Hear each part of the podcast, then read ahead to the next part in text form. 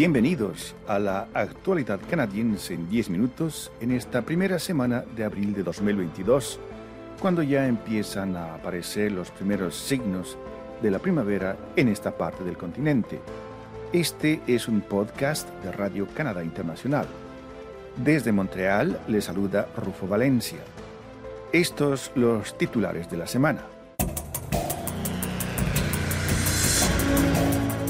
El Papa pide perdón a los indígenas canadienses por los abusos cometidos en las escuelas residenciales. Indígenas canadienses piden al Papa que revoque la doctrina que justifica el colonialismo. Según el primer ministro de Canadá, Justin Trudeau, el G20 debe reconsiderar la presencia de Rusia en ese grupo. Pese al Omicron, la economía canadiense creció ligeramente al empezar este 2022. Y Canadá participa en investigaciones sobre acusaciones de crímenes de guerra en Ucrania. Tras una semana de conversaciones con las delegaciones de las primeras naciones, Inuit y Métis, este primero de abril, en el Vaticano, el Papa Francisco pidió perdón por la conducta de algunos miembros de la Iglesia Católica Romana en el sistema de escuelas residenciales para niños indígenas en Canadá. Más de 150.000 niños indígenas fueron obligados a asistir a las escuelas residenciales entre la década de 1880 y 1996, y más del 60% de esas escuelas estaban dirigidas por la Iglesia Católica. Para los indígenas, esas escuelas fueron una forma de genocidio cultural que buscaba hacer desaparecer sus propias culturas y asimilarlos a la cultura europea dominante. Los delegados de los pueblos originarios se reunieron para una audiencia final y pública con el Papa en el Vaticano este viernes, cuando el Papa Francisco expresó sus sentimientos de dolor y vergüenza por la conducta de quienes dirigían esas escuelas. El Papa Francisco también dijo que esperaba visitar Canadá en los días próximos a la fiesta de Santa Ana que se celebra el 26 de julio. Este pedido de perdón fue bien recibido por las tres delegaciones de pueblos originarios canadienses. Gracias por escuchar nuestro podcast La actualidad canadiense en 10 minutos.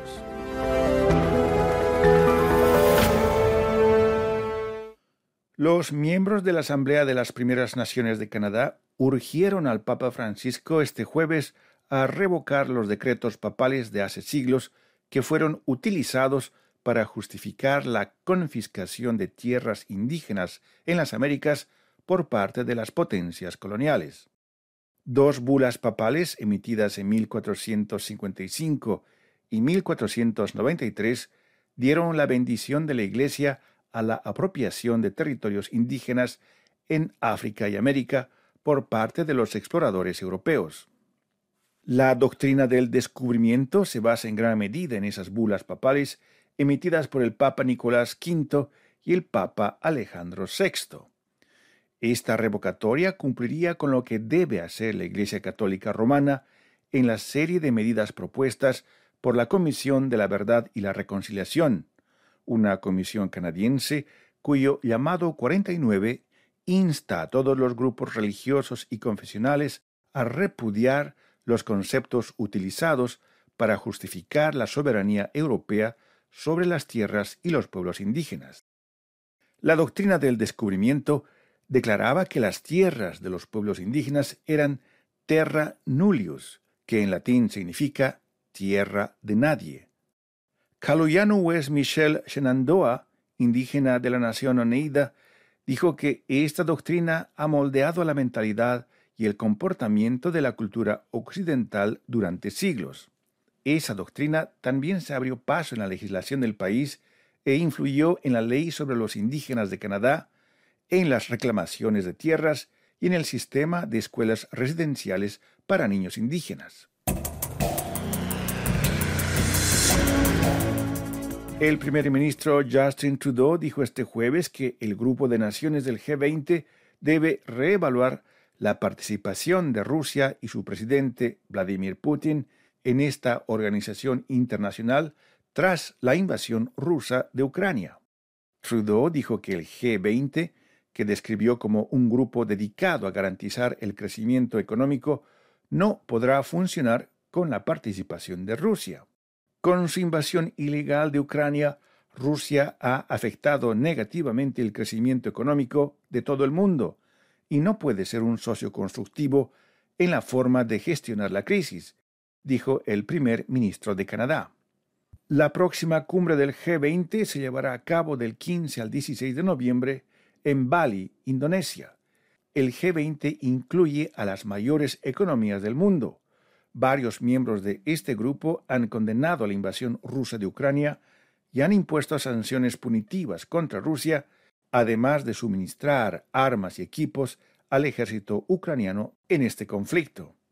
El presidente de Estados Unidos, Joe Biden, dijo la semana pasada que cree que Rusia debería ser expulsada del grupo si otros miembros están de acuerdo.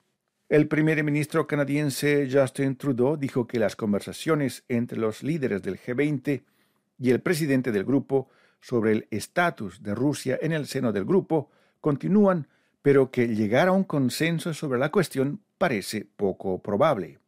China, que ha criticado la intervención de los países de Occidente en la crisis de Ucrania, expresó la semana pasada su apoyo a la permanencia de Rusia en el G20.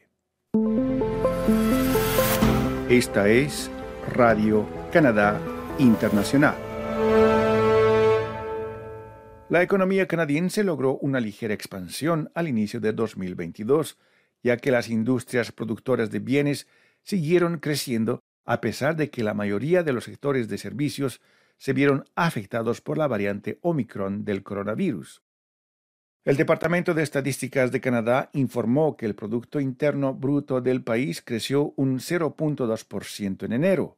Se trata del octavo aumento consecutivo después de que la Agencia Federal de Datos revisó las cifras de diciembre para proyectar un pequeño aumento del 0,1% a partir de una tasa de crecimiento estimada en cero.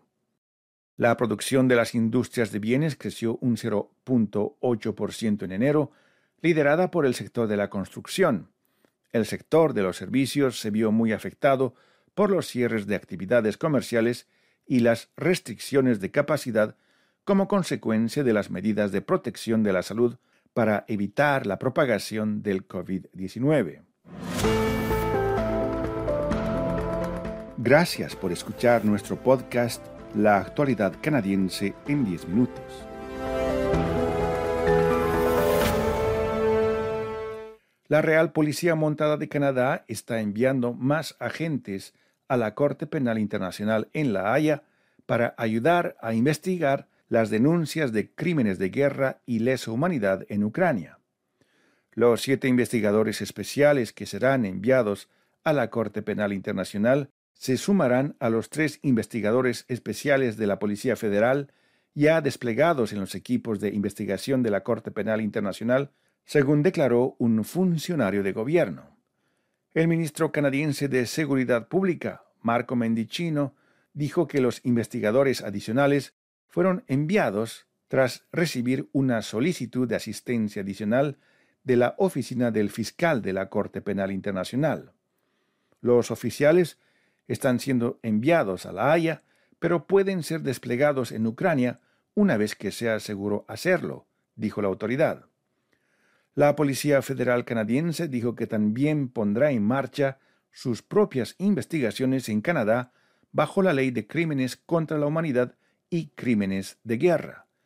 Esta ley, que entró en vigor en el año 2000, incorporó los principios del Estatuto de Roma, el Tratado Internacional que estableció la Corte Penal Internacional. Aquí llegamos al final de la actualidad canadiense en 10 minutos, un podcast semanal de Radio Canadá Internacional. Desde Montreal, Canadá, Rufo Valencia les agradece por su atención y será hasta la próxima semana.